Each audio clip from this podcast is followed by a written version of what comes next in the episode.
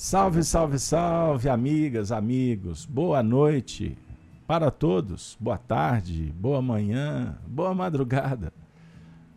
Quando você estiver acessando, é o momento, é o time, é a oportunidade para que a gente possa abrir o coração e fazer aquele mergulho, a introspecção, a meditação, o autoconhecimento, o esforço das virtudes. Coração, amor, bondade. Então, muito obrigado pela caridade que vocês oferecem estando aqui conosco. Por isso eu peço. Confira se você se inscreveu no canal, acione o sininho das notificações. Se gostar do trabalho, eu peço que dê um joinha. Não se esqueça, pode ser agora. Se não gostar, fique à vontade. E olha, Zé Carlos, Glaucio, Homero, Bete, Regina, Leila, todos que estão no chat. Claudinha, todo mundo. Homero, né? Mande esse vídeo para aquele coração amigo. Olha que pode fazer toda a diferença, hein? Peço desculpas, licença, por estar entrando na sua casa ou no ambiente que você está. Talvez sendo parceiro na viagem. Gostaria muito que Deus nos abençoasse para que a nossa viagem seja agradável. Que a noite possa ser pródica de ensinamentos. Bora lá, pessoal? Pois bem, tema de hoje: o último inimigo é a morte. Vamos juntos? O que, que nós fazemos no início do estudo das cartas de Paulo? Bora lá? A leitura do texto da noite. Atualmente, estamos na sequência, trabalhando com a primeira carta aos Coríntios, capítulo 15, versículo 22. Eu vou ler os, alguns versículos, alguns já trabalhados nos últimos encontros, até a gente atingir o texto de hoje. Só para a gente fazer a conexão. Paulo de Tarso escreveu aos Coríntios, carta que agora chega ao seu, ao meu, aos nossos corações. Por quê? Assim como todos morreram em Adão, assim também todos serão vivificados em Cristo. Lembrando que esse texto trata da ressurreição, a volta do Cristo há várias semanas estamos dialogando assim. Você que chegou agora, vá lá no canal YouTube Gênesis ou no canal da Rede Amigo Espírita, tem uma playlist com todos os estudos até agora desenvolvidos, gratuitamente. Então, todos serão vivificados em Cristo. Continua Paulo. Mas cada um por sua ordem. Cristo as primícias, depois os que são de Cristo na sua vinda. Depois virá o fim, quando tiver entregado o reino a Deus, ao Pai. E quando houver aniquilado todo império e toda a potestade e força. Porque convém que reine até que haja posto a todos os inimigos debaixo de seus pés. Ora, o último inimigo que há de ser aniquilado é a morte o último inimigo a ser aniquilado é a morte. Tem um erro no texto, que A com H, de ser aniquilado é a morte. Ficamos por aqui. Leitura breve, direta ao ponto. Pois bem, minha amiga, meu amigo, Simples. Vamos ver. Tenho para mim que é complexo. Mas juntos a gente consegue. Nós trabalhamos na última semana com, a, com relação à questão dos ciclos, de um processo evolutivo que tem em cada etapa o seu princípio, o meio e o fim. Nós temos uma tendência a quando lidar com a profecia, a gente querer saber o, o final das contas.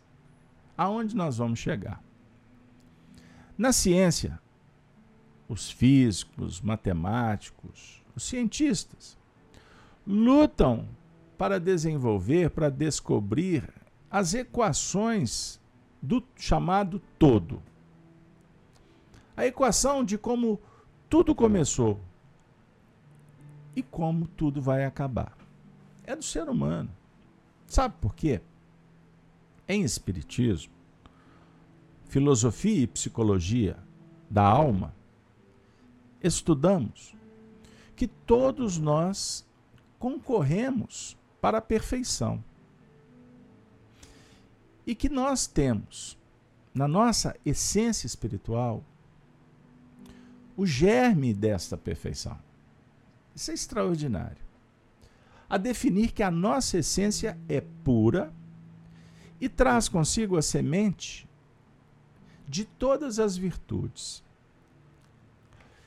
A essência do amor, o potencial divino. Olha que maravilha. Só que em estado germinativo, está em germe, está sendo desenvolvido. Por isso que os espíritos perguntaram para Kardec onde está escrita a lei de Deus.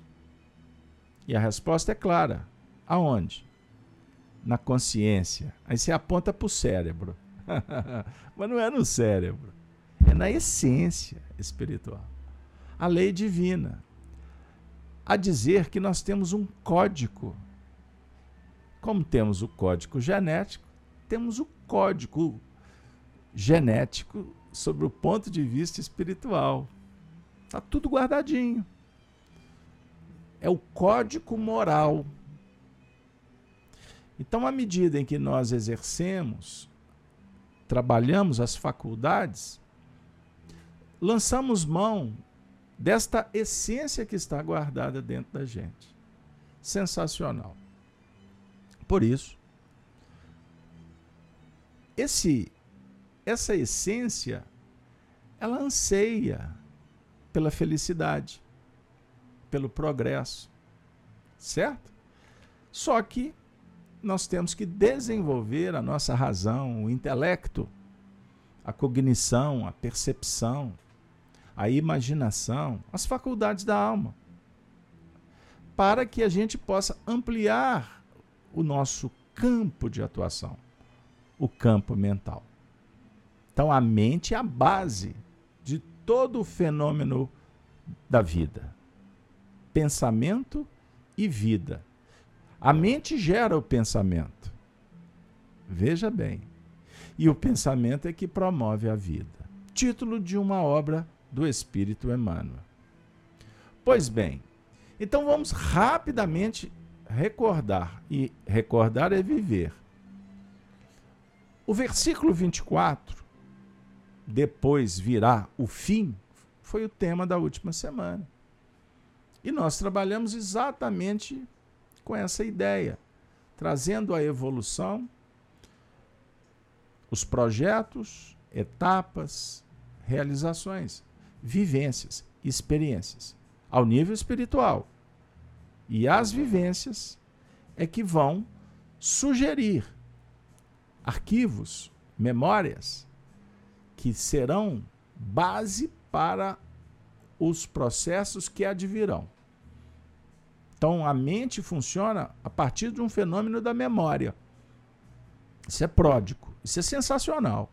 O tempo todo a sua memória está sendo vi visitada, revisitada, seja pela indução que vem de fora, quanto a criatividade que brota da, do próprio ser.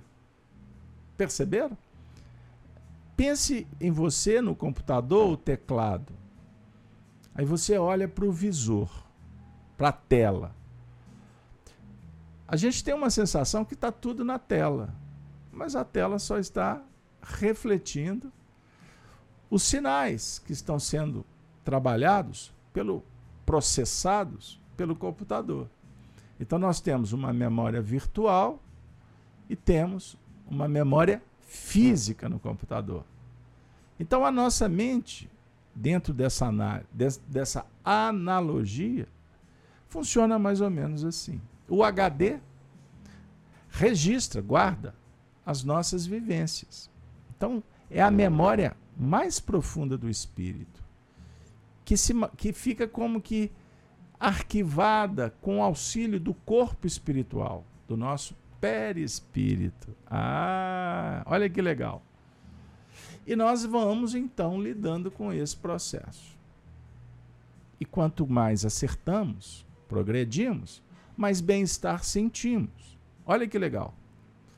Então existe o prazer da carne, o prazer que sentimos, o aquecimento no frio, a bebida que aquece, é? o alimento que fortalece, tudo isso traz para nós um tipo de prazer. Um prazer num campo mais fisiológico. Certo? Nós dialogamos com a felicidade da alma, que não tem a ver com o corpo. Não precisa do tato, do olfato, do paladar, da audição, do, sen do sensório e muito menos da percepção visual, os cinco sentidos. O bem-estar da alma está para além, transcende. E para adquirir, nós temos que laborar com a fisiologia, com esses estágios ainda bem materiais, é? lidar com as forças da natureza, para que a gente suba um degrau para trabalhar com as forças da alma. Objeto de estudo das cartas de Paulo. Paulo está dialogando. Depois de muitos acontecimentos virá o fim. Ou seja, quando tiver entregado o reino de Deus ao Pai, e quando houver aniquilado todo o império e toda a potestade e força. É a superação, é a sublimação. Tem gente que fica lendo os textos, imaginando Jesus destruindo aqui, acolá, Deus punindo, fazendo como é, fazendo comum o que Deus purificou, fazendo das notícias espirituais argumentos para tentar resolver questões de ordem, de fundo material, não da liga. Se torna, inclusive, misticismo. Aí o Paulo abre o painel dizendo assim: porque convém que reine até que haja posto a todos os inimigos debaixo de seus pés. Lembremos que o Cristo ressuscitou. O Cristo voltou. Qual Cristo? A luz interior. Esse é o nosso foco. Jesus, homem, morre crucificado. O seu espírito retorna. E o texto trata desse tema em nível histórico, a, o fato mais importante da humanidade. Dividir o tempo. Ok. Mas hoje eu quero papear com vocês, num bom sentido, abrindo ângulo para essa reflexão de foro interno. Porque a vontade, ela tem que agir até que os inimigos fiquem debaixo dos pés. Como assim? A vontade é o impacto determinante da nossa mente. É a gerência. Glória a Deus. Estão lembrados? Nas alturas. Lucas. Paz na terra aos homens de boa vontade. A vontade que organiza, que se impõe, que diligencia os desejos, que cuida dos reflexos. Vejam bem, que é, diligenciam sentimentos e emoções é a vontade. E essa vontade, ela tem que trabalhar com relação à luz e à treva. O que, que é isso? A treva interior é o nosso ego. O ego, o ego revelado e o ego escondido. O egoísmo, as imperfeições que a gente conhece e aquelas ainda não conhecidas, ou se conhecidas, disfarçadas em pseudos virtude, são recursos que utilizamos para sermos aceitos no grupo, na sociedade, nas tribos. Então nós nos interessamos em usar máscaras. É o ego que projeta essas máscaras. Ah, Casalberto, então agora. Pois é, isso aí. É por aí. Nós temos que ter, hoje, uma visão mais ampla. Nós precisamos de ver mais além, mas em busca da profundidade para não descolar, desconectar do que realmente nós precisamos. Explica melhor.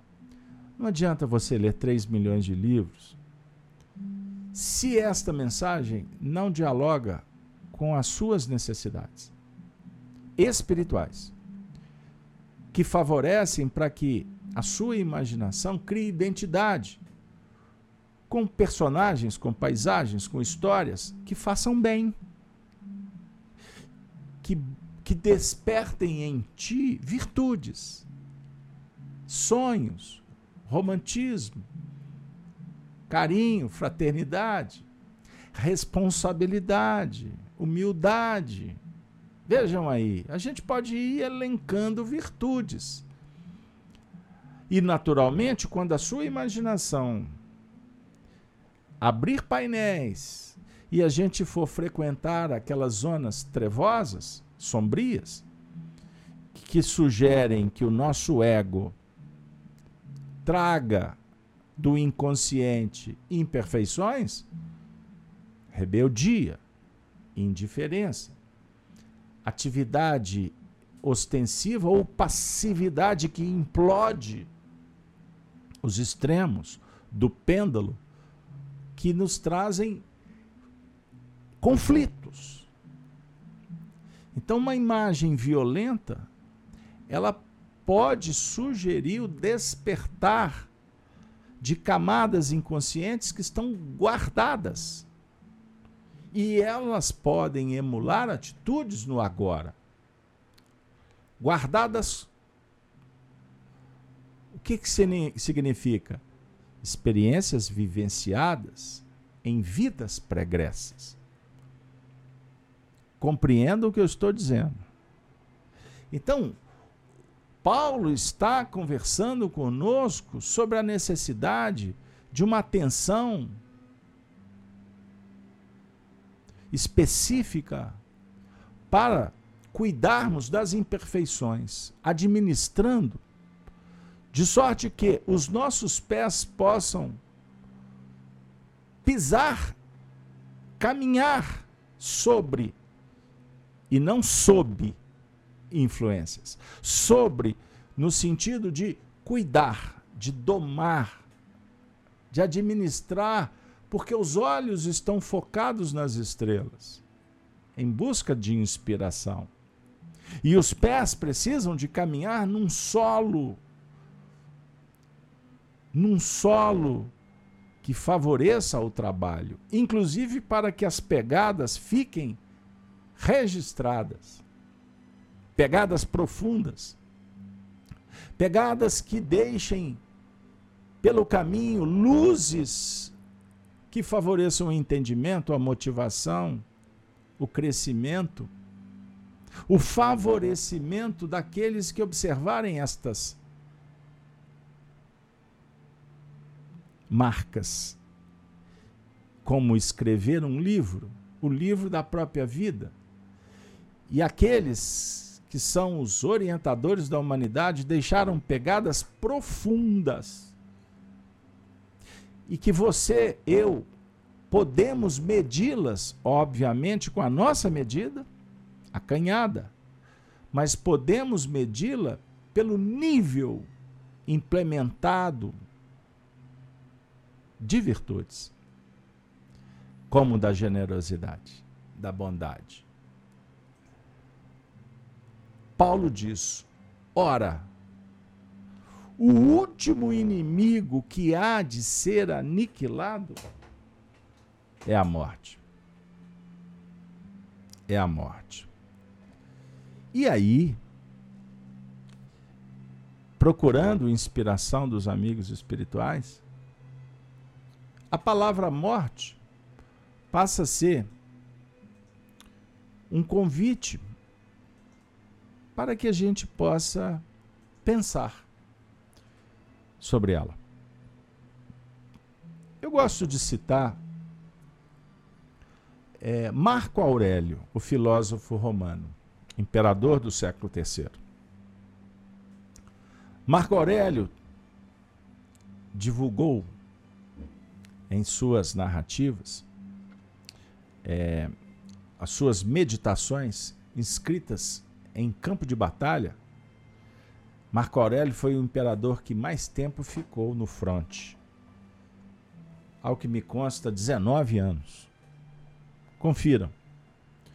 19 anos.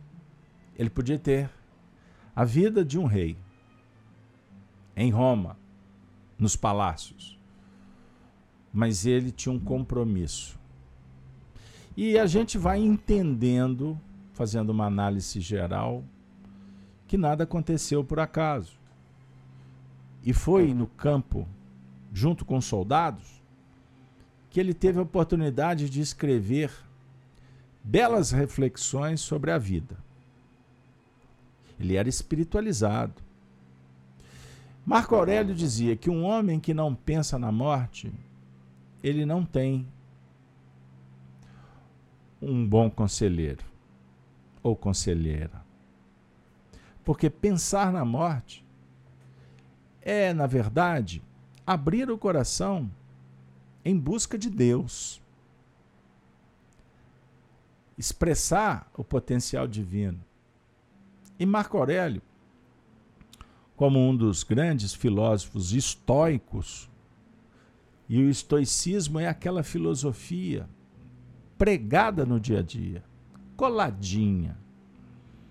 Não é a filosofia apenas do parlatório.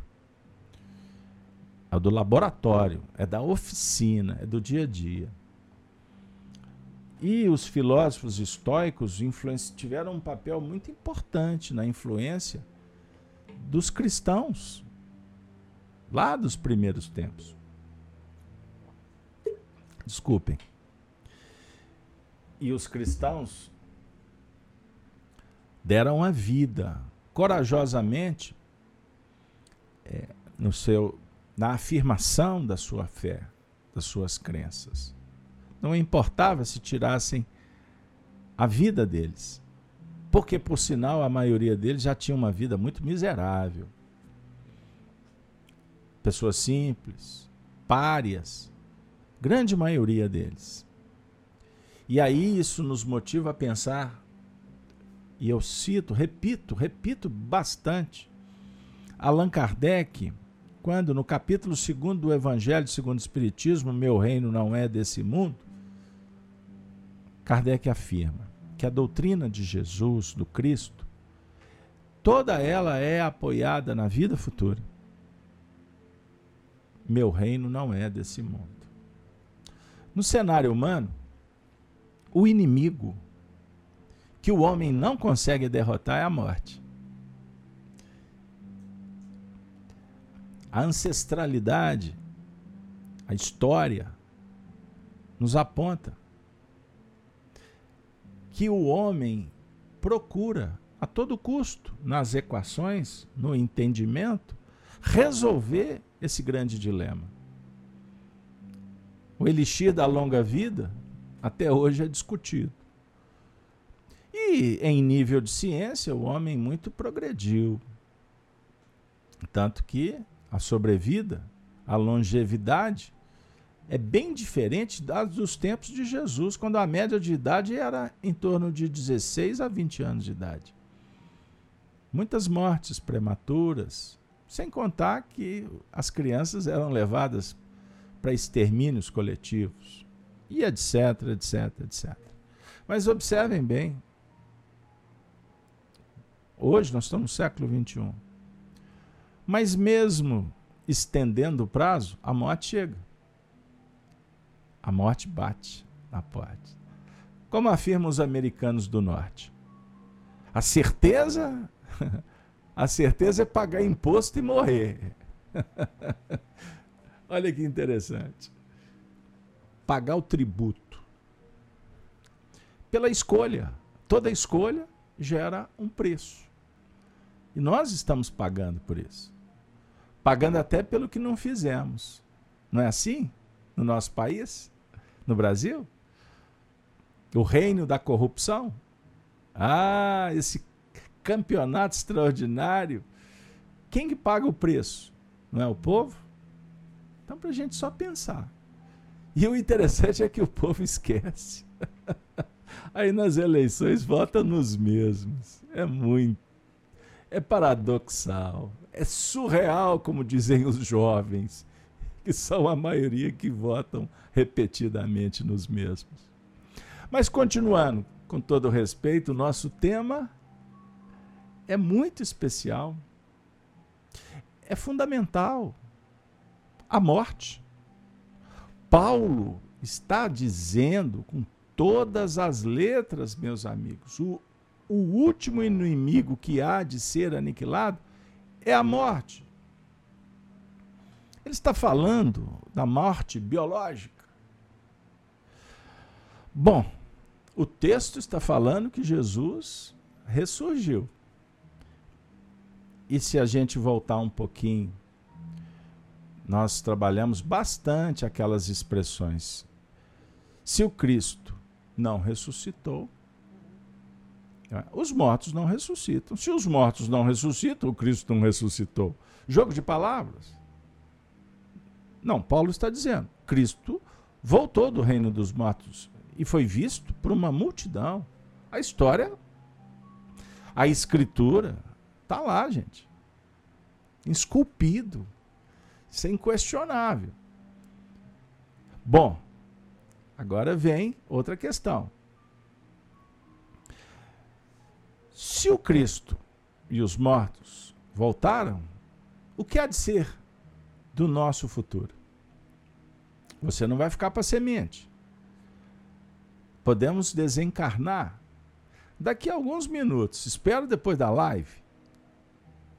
Daqui a umas horas, anos, décadas. A maioria da turma quer ficar para lá do 100. Não tem isso? Ah, só quer, mas o querer não é poder. Embora o querer, a boa vontade pode prolongar se tiver no planejamento. Se não, o que não pode é encurtar deliberadamente, porque aí é suicídio. É outro papo. Certinho? Doutrina espírita é muito clara no tema. Então tá, tá fluindo o raciocínio? Tá gostando? Mande os seus comentários aí. Eu gosto das cartas de Paulo que eu procuro conversar com vocês. Outros temas a gente fica mais literal, mais formal, mas cada programa tem a sua dinâmica. Bom, o Espiritismo soluciona o problema da morte? O que, que vocês acham? Hein? Soluciona? Não, Carlos Alberto, porque eu estou vendo até os espíritas morrerem. Olha, veja bem, você foi no cerne. Até os espíritas estão morrendo. Mas que morte? Ah, agora eu vou te chamar para um papo legal. Quando a gente recebe a chave, que é a revelação espírita, para mergulhar nos textos, não é só na Bíblia. Quando você for estudar o, as doutrinas diversas, que o Espiritismo é para isso, viu? Kardec é quem disse. Depois eu mando para vocês as citações de Kardec. Livro dos Médiuns, Evangelho segundo o Espiritismo, para não dizer que eu não falei das flores, né? Pois é. A Gênesis, os milagres, expressões segundo o Espiritismo, Kardec vai dizer isso. Chegou o momento que os elementos esparsos podem ser conectados e tecer um fio só, uma filosofia básica, transcendente. Então eu digo para vocês que o Espiritismo é uma síntese. Espiritismo não é a palavra final. Por mais que vocês possam ouvir por aí. É fake. Ou pode ser factoide. Então, duas coisas. O fake é mentira, não é? O que é o factoide? É uma pseudo-verdade. O indivíduo bate uma foto e daqui a pouco ele diz que ele é amigo. Ele parte de um fato e daqui a pouco ele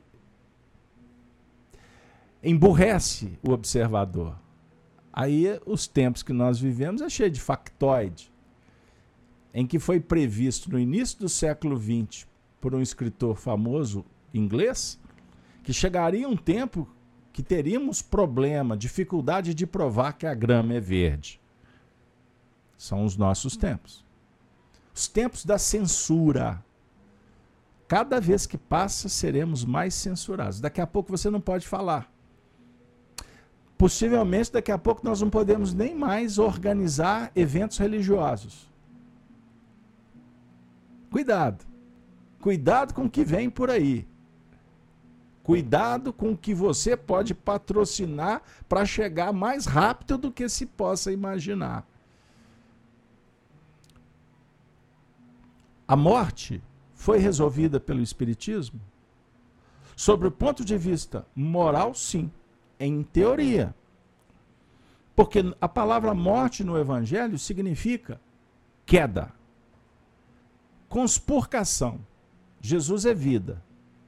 Deus, afirma Jesus, Deus é Deus dos vivos, não é Deus dos mortos. Então, espiritualidade e religiosidade, dois temas que andam juntos, espiritualidade e religiosidade, que é o movimento da alma, natural, puro, verdadeiro, sincero, transparente, honesto e bondoso, belo, majestoso. Vejam bem, é a grande ferramenta que temos para vencer a morte. Mas o nosso interesse não é perpetuidade no corpo é? E sim, observem, é sermos espíritos, sermos amor, ser. Porque a morte que dialogamos é um aspecto que tem a ver com uma condição do ter, do administrar. Vejam bem. Vida é essência eterna, infinita. É um diálogo do filho com o pai. Agora, para a gente chegar na condição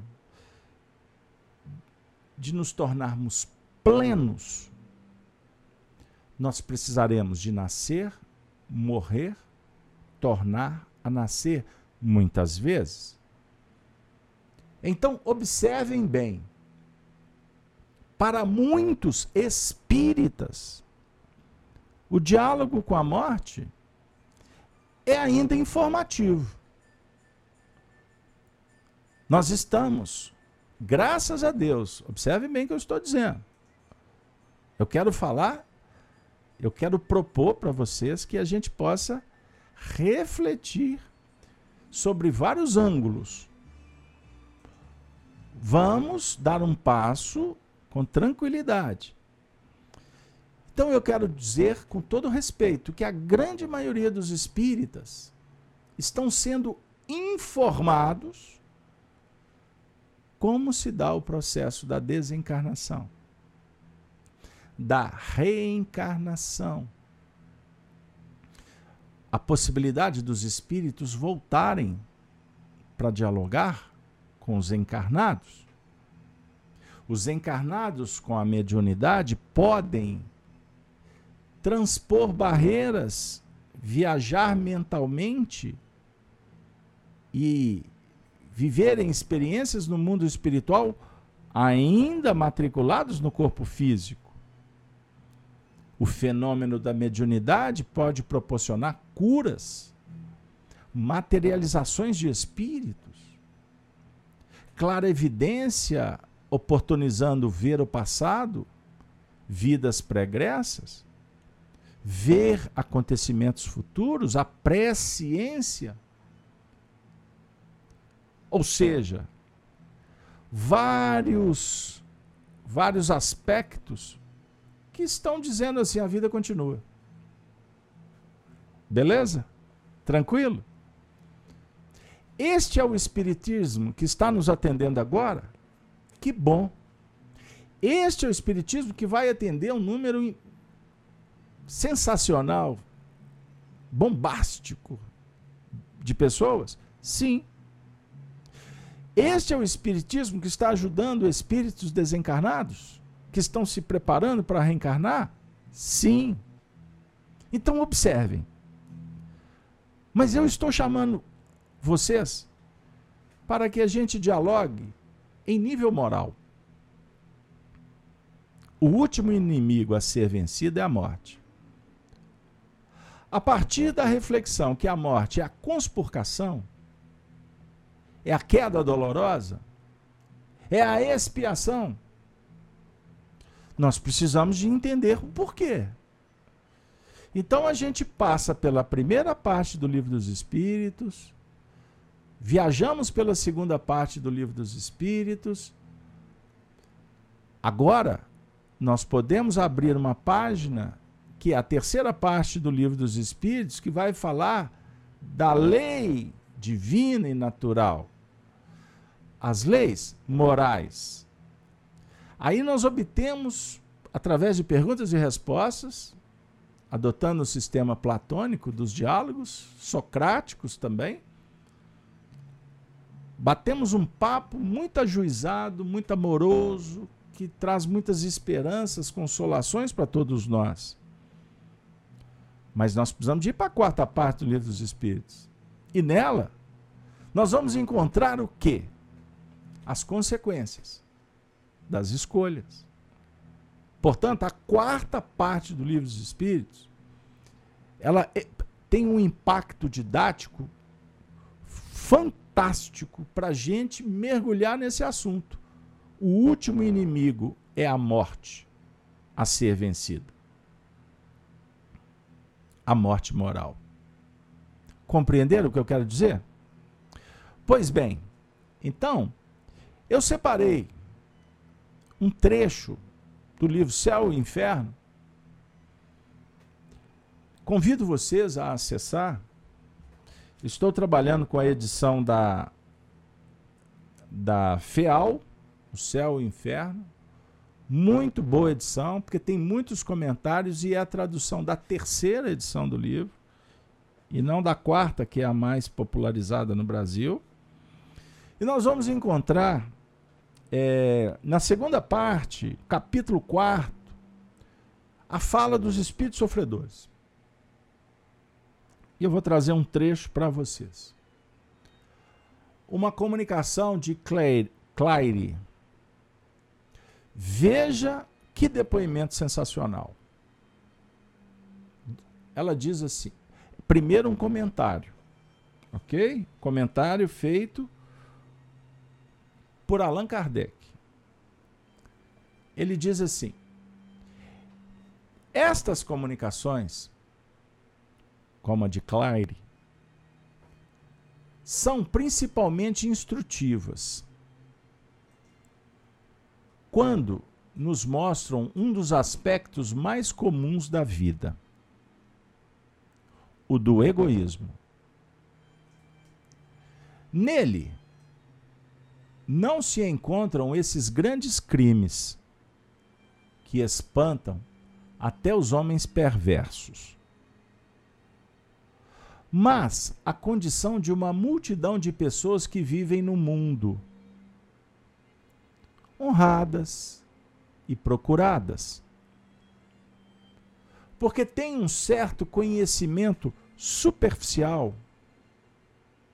E porque não caem sob a punição das leis sociais.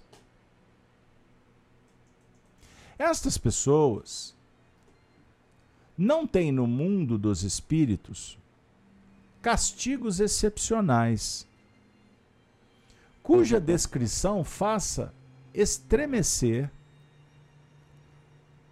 Mas uma situação simples, natural, resultante da sua maneira de viver e do estado da sua alma. O isolamento, o desprezo, o abandono. Eis a punição daquele que viveu apenas para si. Clara, como se viu, a descrição anterior a esse texto, era um espírito muito inteligente, mas um coração insensível na terra. Sua posição social, sua fortuna, seus predicados físicos faziam com que recebesse homenagens que alimentavam a sua vaidade. E isso lhe bastava. No mundo espiritual, o que ela encontra? Apenas indiferença. E o vazio se faz à sua volta. Punição mais lancinante que a dor, porque é mortificante. Visto que a dor inspira a piedade, a compaixão. E isto ainda é um meio de atrair os olhares, de fazer com que se preocupem com ela, se interessem pela sua sorte. Pessoal, trouxemos esse texto, pois ele tem um valor extraordinário para esse nosso momento. Porque a morte, a gente tende a pensar nela sobre aquele viés mais espetacular, escatológico, dramatizado. E a morte moral, a queda espiritual, ela se dá nos aspectos, a princípio, sem tanta importância também. O texto fala do egoísmo que foi alimentado por esse personagem, por essa, por esse espírito, que a princípio não trouxe para si tantos problemas, pois na terra tinha uma vida vitoriosa, tranquila, serena, aplaudida, reconhecida. A vaidade tomou corpo. Agora, o câncer do egoísmo foi sutil e as repercussões só foram manifestadas no mundo espiritual. Então, Kardec está tratando de um tema, e eu peço desculpa para vocês por não ter trazido na totalidade, para não cansá-los. Mas olha o que, que ele continua dizendo. A sexta comunicação contém uma ideia perfeitamente verdadeira, em que ela, Claire, explica a obstinação de certos espíritos do mal. Admiramo-nos ao ver que tais espíritos são insensíveis ao pensamento, ao próprio espetáculo da felicidade de que desfrutam os bons espíritos. Eles estão exatamente na posição de homens degredados, que se comprazem na lama e nas alegrias grosseiras e sensuais. Lá, esses homens estão de alguma forma no seu meio. Eles não concebem as alegrias delicadas. Preferem seus farrapos, sujos as vestimentas próprias e brilhantes, porque neles estão mais à vontade. Preferem as suas festas báquicas aos prazeres da boa companhia. estão de tal forma identificados com esse gênero de vida que este se torna para eles uma segunda natureza. Acreditam mesmo que são incapazes de se elevarem acima da sua esfera. Eis porque ali ficam até que uma transformação do seu ser tenha aberto sua inteligência desenvolvendo neles o senso moral e os tenha tornado acessíveis às sensações mais sutis. Estes espíritos, mais um trecho, quando estão desencarnados, não podem adquirir instantaneamente a delicadeza do sentimento, e durante um tempo mais ou menos longo ocuparão as zonas mais inferiores do mundo espiritual, como ocuparam as do mundo corporal. Eles ali ficarão enquanto forem rebeldes ao progresso.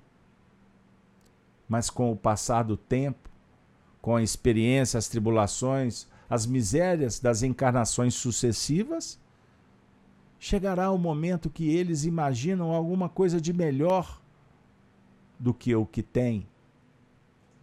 Suas aspirações se elevam, começam a compreender o que lhes falta. E é então que fazem esforços para consegui-lo e se elevarem.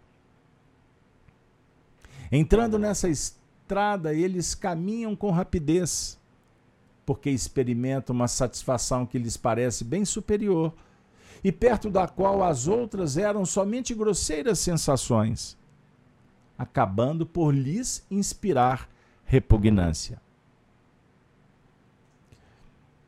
Voltando ao espírito de Clare, eu não estou perdendo o ensejo de ler o texto, porque ele abre outro ângulo mas o espírito de Claire fala das trevas em que se encontra o espírito do seu marido. Muitos espíritos já falaram dessas trevas que cercam, cercam certas almas sofredoras. Seriam essas trevas das quais tão frequentemente se fala nas Escrituras, quando é dito: os maus serão lançados nas trevas, no negro abismo? Agora com vocês, respondendo a essa pergunta, Claire se comunicou dizendo: as trevas a que se referem, na realidade, são aquelas designadas por Jesus e pelos profetas falando do castigo dos maus. Mas isso ainda é apenas uma figura, destinada a impressionar vivamente os sentidos materiais dos seus contemporâneos que não teriam podido compreender a punição de uma forma espiritual. certos espíritos são lançados nas trevas. Mas é preciso compreender essas palavras como uma verdadeira noite da alma, comparável à obscuridade que atinge a inteligência do idiota. Não é uma loucura da alma, mas a inconsciência de si mesma e do que cerca que se produz tanto diante como na ausência da luz material. E principalmente a punição daqueles que duvidaram do destino do seu ser. Acreditaram no nada. E a aparência desse nada faz o seu suplício. Até que essa alma, fazendo um retorno sobre si mesma, possa romper com energia a rede de abatimento moral que aprendeu. Da mesma forma que um homem oprimido por um sonho penoso luta em um certo momento com toda a, a força de suas faculdades contra os terrores pelos quais inicialmente se deixou dominar. Essa momentânea redução da alma a um nada fictício com a consciência da sua existência. É um sofrimento mais cruel do que se podia imaginar. Em razão dessa aparência de repouso pela qual é atingida, é esse repouso forçado, essa nulidade do seu ser e essa incerteza que são o seu suplício. O tédio de que está sobrecarregada, é o castigo mais terrível, porque Claire não percebe nada em torno de si, nem coisas nem seres, e por isso é isso para ela são verdadeiras trevas. Ufa, terminei. O recorte ele traz um depoimento vivo, um comentário que explica quais as consequências da morte moral. No primeiro, no, no primeiro momento, foi tratado as coisas sutis, o egoísmo de cada momento. O ego revelado, a, a imperfeição conhecida e demonstrada, mas também o que fica escamoteado, escondido. Nós estamos em franca luta, num combate especial nesse momento de, do despertar à luz do Espiritismo. Vem ao fundo a imagem de Jesus se apresentando para Saulo, que cai literalmente do cavalo, da sua arrogância, do seu egoísmo, da sua presunção de onisciência, onipresença. Vejam bem, meus amigos, minhas amigas. O nosso encontro ele vem num momento tão importante, pois nessa batalha nós temos que caminhar passo a passo, com paciência, com mansidão, com brandura, mas com coragem, sintonizados com Jesus e as mãos na charrua do ofício, da tarefa que temos que desenvolver no dia a dia. Então o inimigo não está lá fora. Eis o ponto fundamental: o inimigo está dentro. Adversários da causa dos santos propósitos, na verdade, é a treva que se movimenta, necessitada de consolo, de luz de esclarecimento, de intermediação de benefícios. Mas o aprendiz, ele não pode deter a marcha. Vejam bem, ele não pode perder o foco, porque senão o passado volta. O magnetismo apaixonante aprisiona novamente nas cadeias da ilusão. Então, com o Cristo, com a orientação paulina, que hoje ficou aqui apresentada como um aspecto revelado pela doutrina espírita, Allan Kardec dialogando com os espíritos, nos falando que existem problemas que precisam ser tratados imediatamente. O egoísmo sutil nas mínimas coisas. Nós vamos desenhando um painel. Se um, é um ponto de um ponto escuro, pode se tornar um painel de treva. Então nós temos nesse momento que estar atentos para que não nos enovelemos novamente nas teias que foram construídas por nós mesmos. Compreendam o que eu quero dizer.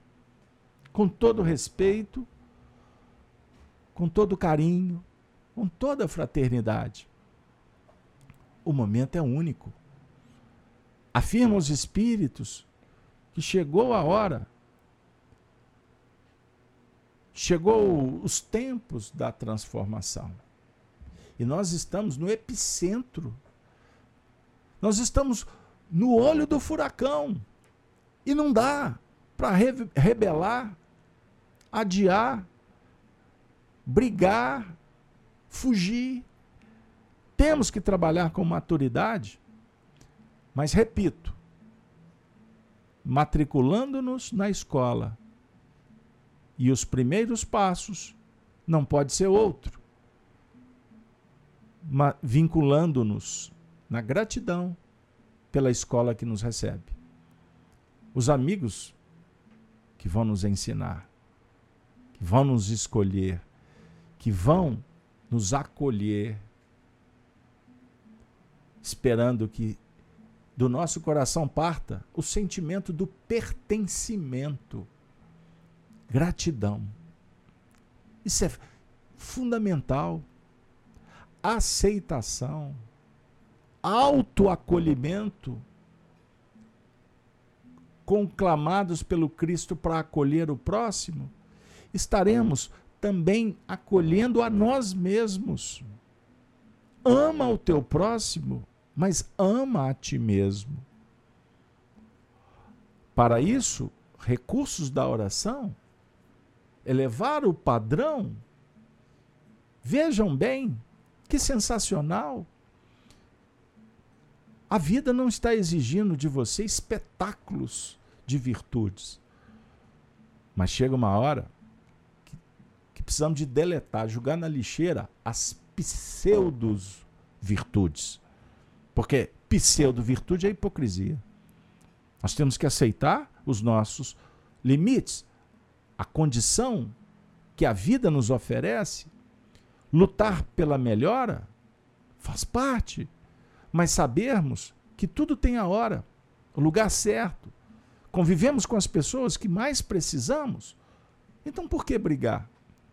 Por que fugir? Amigo e amiga, eu gostaria tanto de abraçar a todos, reconhecido pelo apoio de vocês no nosso projeto da Casa de Kardec. Nos reunimos nas noites de terça, agora com a reunião pública, naquele diálogo na mesa. Participe conosco toda terça-feira, 19h30, transmitido pela Rede Amigo Espírita, pelo canal Gênesis. Quarta-feira é um dia especial, Cartas de Paulo. Mas lembra-te sexta-feira temos Chico Live, 17 horas. E o sábado? Apocalipse por Honório, meu saudoso amigo. De segunda a sexta-feira no canal Gênesis, todos os, todas as manhãs às sete horas.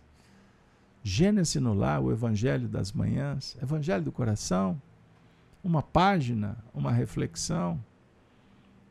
São momentos de espiritualidade num curso continuado de Espiritismo. Que Allan Kardec possa nos ajudar a melhorar, a qualificar, para a gente servir sempre melhor, sempre mais, com amor no coração. Eu vou me despedir de vocês, o tempo está findando. Hoje vou trazer para o nosso espaço virtual um amigo querido do movimento espírita, um gigante de bondade. O nome dele, Camilo Chaves, foi presidente da nossa querida União Espírita Mineira, fundador de vários centros espíritas em Belo Horizonte, como o Tiago Maior, o Abrigo de Jesus, até hoje, exercendo atividades benditas. Camilo Rodrigues Chaves, amigo de Chico Xavier, foi o primeiro orientador de Arnaldo Rocha, foi quem atendeu Mei Mei a primeira vez quando desencarnada. Camilo Chaves, que fez uma parceria espiritual com Semíramis, lá nos tempos da Babilônia, a grande Semíramis. Pois é, Camilo Chaves chega no nosso espaço virtual para dizer assim, para você e para mim, as palavras que eu espero que possam calar fundo na sua alma como mensagem final. Através da médium Giva, a nossa saudosa Giva, já desencarnou também. Eu tive o privilégio de ter conhecido, dialoguei muito com ela. A Giva foi instrumento do Camilo por muitos anos. E Camilo disse assim: Não duvideis ou não duvides. Não duvides. Quem duvida do que sabe, estaciona no caminho. Surgem em nós momentos de debilidade que merecem atenção, a fim de que o esforço para a frente não se freie na negação e na dúvida. Não se concebe, de fato, que alguém que haja atingido determinado degrau na escala do conhecimento se detenha na subida. Quando não lhe faltam motivos para continuar. Ou não se tenham modificado os canones em que deposita sua fé. Duvidar, estacionar e hesitar são verbos que não constam no vocabulário do discípulo, atento às suas responsabilidades. Assim, quando o fantasma da indolência, do marasmo e da descrença te facearem no caminho, reformula tuas razões para crer aviva em ti a lembrança das conquistas alcançadas e retoma o trilho da obrigação e da confiança. Eis que o alto espera por ti, na tarefa que aceitaste, e caminhe com coragem. E o céu te dará novos rumos e novas forças para lutar e vencer. Para lutar e vencer. Camilo Chaves deseja paz. Que a paz se faça. Se faça sim. Permaneça. Fique sempre nos domínios de cada coração. Relembrando os cristãos dos primeiros tempos, chegamos ao fim. E vamos dizer, juntos, Ave Cristo. Os que aspiram à glória de servir em teu nome, te glorificam e saúdam. Ave Cristo. Ave Cristo. Um beijo, um abraço Que Maria Santíssima envolva todos, que tenhamos momentos de espiritualidade e religiosidade, sempre mais, para que a nossa vida no mundo material seja cada vez menos e o nosso espírito se deslinde, alce às alturas para um voo ao inimaginável. Cartas de Paulo. Agradecemos a toda a equipe espiritual e a você pelo seu carinho, pela sua audiência.